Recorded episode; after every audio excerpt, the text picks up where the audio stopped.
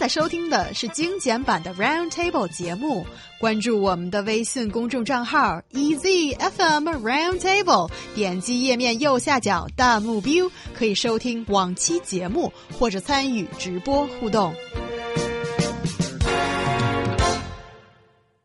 This year, as it has become a little bit of a trend for fashion houses, is that is to include the zodiac sign of the Chinese Lunar New Year into designs. And there are many fashion houses that have done this this year, but why are people simply not happy with this exclusive design of the rooster? Yes, it's official. Start of the year of the rooster in the Chinese zodiac begins on January 28th, and the fashion industry has been paying homage in a big way. Um, from Dior's rooster bracelet to Calvin Klein's red and gold unmentionables. Uh, luxury retailers, New Year themed products are leaving Chinese consumers a bit disgruntled. And, uh, so yeah, this is the year of the rooster. I don't know if you guys have seen some of these, uh, what they thought were lucrative designer brands uh, targeted at the Chinese consumer. But uh, I'll tell you, I looked at these things and I was like, like what? Um, this was weird. Okay, so let's. I mean, we can't talk fashion and not talk to you, Young. What did you think of some of these things? Yeah. Did they get your approval? Well, Did you love them? Did I love them? Are you kidding me? I have had a look through all the photos from these uh, major fashion Mm-hmm. brands or, you know, designer houses, whatever you call them, and I simply have been appalled. but, I, but can I please point out one factor or one- one fact? That is the rooster. The ji is not particularly a cute animal. Mm-hmm. It's not like a panda. Well, that's not included in the Chinese zodiac, but one of the cuter animals. Yeah.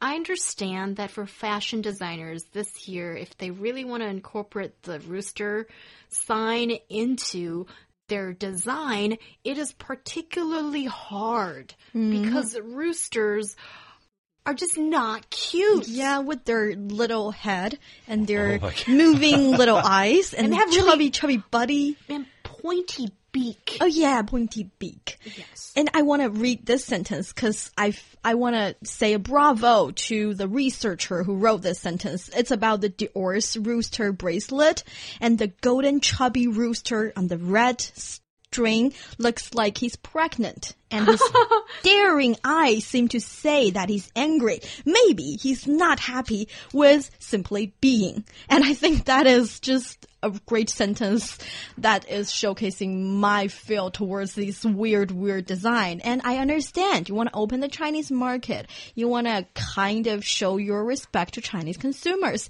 If you really want to do that, do it in a pretty way. Don't Yeah, just my- let the yeah, yeah, yeah, the poor, poor rooster go. Um, my thing is these fashionistas that made this stuff, uh, they better be wearing this stuff too. Otherwise, how could they expect other people to wear it? Um, I looked at the, I think it was the MCM's rooster bag, and the rooster was in the shape of a heart, and I'm like, ugh.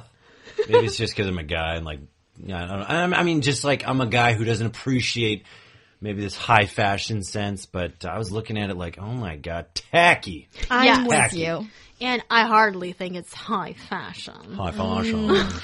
I Oh, almost fashion. feel offended because it's like they're saying this kind of design will be Ooh, let it liked in. China. It's Let it out. It's like saying Chinese people will like a red and green design kind of rooster, and that is not true. We don't like that. That's interesting because for Chinese people, we do we usually think that if it's a particularly stark contrast of colors, let's say the red oh. and the green, it's been considered as not a very good taste, or it sometimes, if we look at under a completely different light. Mm-hmm. It's very Dongbei or northeastern part of China, and it is part of China that is more connected with the earth in terms of aesthetics. And with such things in mind, it is very difficult for Chinese people to accept the really bright colors and contrast. And there's one very interesting notion that Niu Honglin and you just brought up. That is, can't you just please make it pretty?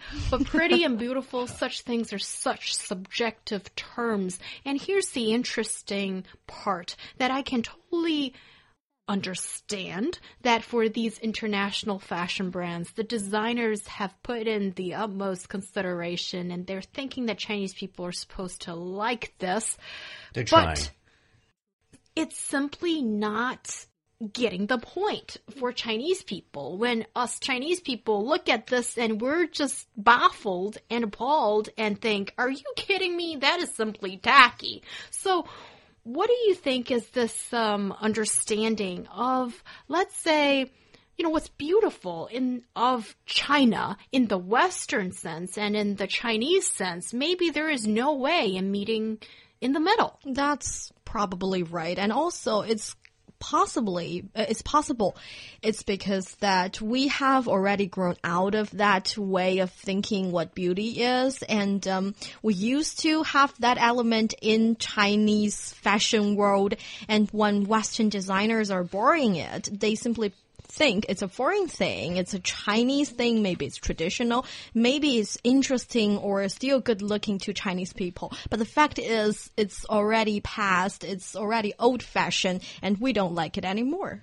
Yeah, I think uh, I think they're trying. Um, and so yeah, that gap's sometimes hard to bridge. But I would say look at the stuff that we always find we like in common, and they could have marketed on something like that. I mean. Um, when, uh, according to the New York Times, 39% of Chinese people with some wealth think the logo is no longer a priority. Uh, niche high-end brands can kind of learn from that. And I think, uh, you know, you don't need to make it so obvious. I feel like all of these things, it was really forced. It Trying was too really hard. trying to like throw it in your face. Look, look. Instead, it's like, I think many times too in the Chinese culture, subtleness is appreciated, not that in your face. So at the same time, I think uh, they tried, but they didn't try hard enough. They didn't do their research on uh, on how they would respond. Chinese people, being the consumers of these products, would respond to the high fashion. Yeah. Why you do this? Well, it's hardly high fashion, Ryan. It's just uh, Oh, very, that's right. Yes, do forgive me, fashionista. It feels very much off the rack if you Ooh, uh, I like that terminology. need my honest opinion.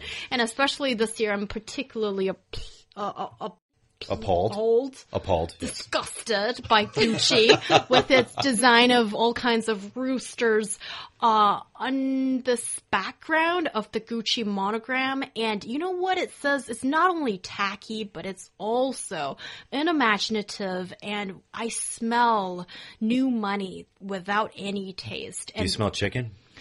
Unnatural chicken. yes, and I, I'm always up for uh, uh, some some fried chicken. Actually, that sounds pretty good. And yeah, with these designs, I think simply it needs to do more market research towards the targeted audience. And what you imagine is Chinese is not Chinese for Chinese people.